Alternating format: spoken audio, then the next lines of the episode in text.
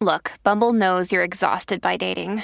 All the must not take yourself too seriously and 6 1 since that matters. And what do I even say other than hey? well, that's why they're introducing an all new Bumble with exciting features to make compatibility easier, starting the chat better, and dating safer. They've changed, so you don't have to. Download the new Bumble now.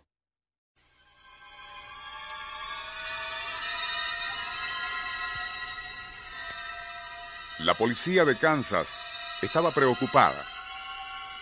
Habían ocurrido ya cuatro asesinatos de parejas en un mirador de la vieja carretera 81 cerca del pueblo de McPherson.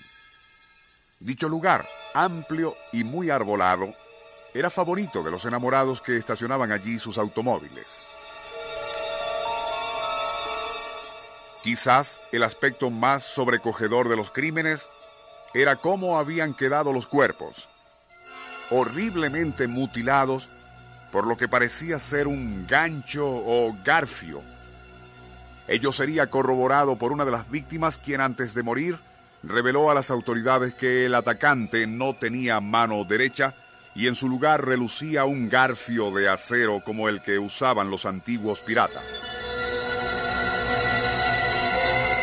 Por un tiempo, la policía montó vigilancia en el área mientras se escudriñaban los archivos de la FBI buscando indicios de algún psicópata a quien le hubiesen adosado un garfio en el muñón donde antes estuvo la mano. Fue inútil. Y habiendo transcurrido seis meses desde el último asesinato, los enamorados que frecuentaban Hookman's Road, o la vereda del hombre del gancho como se le conocía, comenzaron a protestar la presencia de la policía, pues interfería con la romántica soledad del sitio.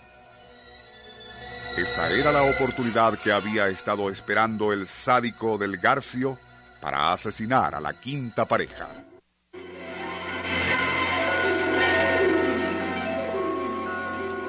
Nuestro insólito universo.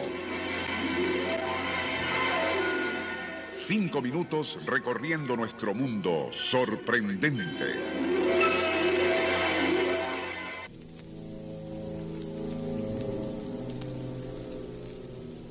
Son las 12 y 20 de la madrugada en Hookman's Road y en el lugar más apartado y umbrío hay un automóvil. Allí se encuentran David y Marcia, una joven pareja que ha vuelto al sitio donde comenzó su romance para rememorar aquella grata ocasión. Profundamente enamorado, David contempla en silencio cómo late una vena en la sien de su Dulcinea mientras escuchan música en el radio del auto. Al terminar la canción, el disjockey interviene para recordar a los enamorados que se encuentran en Hooksman Road no permanecer hasta muy tarde allí, pues el asesino del Garfio aún anda suelto y es mejor prevenir que lamentar. Tras escuchar eso, Marcia no puede evitar que un leve escalofrío recorra su cuerpo y pide a David que la abrace. Antes, sin embargo, y con esa pasmosa capacidad que tienen las mujeres para combinar lo práctico con lo romántico, oprime los seguros de ambas puertas subiendo los vidrios. David apaga el radio para que nada turbe el silencio y quietud del momento. Solo se escucha en el interior del auto la respiración acompasada de ambos cuando Marcia se pone tensa. Su fino oído ha captado un leve ruido, como el que haría alguien que se aproxima al auto sigilosamente. David va a preguntar cuando ella le pone su mano en la boca para que calle.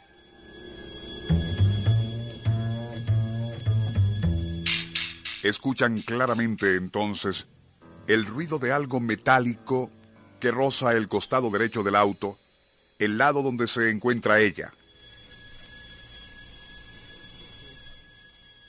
Instantánea e instintivamente, David enciende el auto que rugiendo salta hacia adelante como un bólido.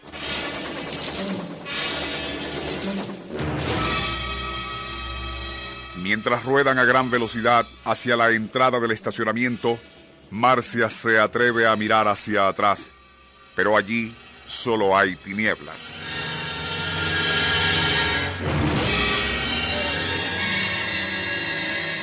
Tras recorrer los pocos kilómetros que le separaban de McPherson y ya en la iluminada calle principal, frente a la jefatura, David detuvo el auto para echarle un vistazo.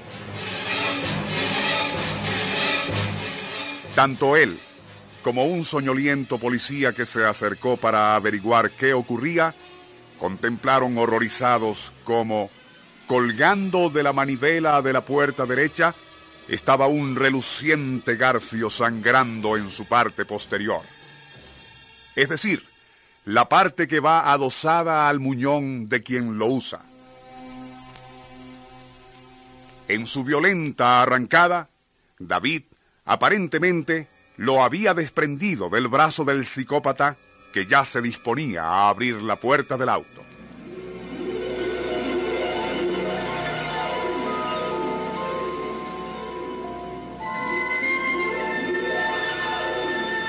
Nuestro insólito universo.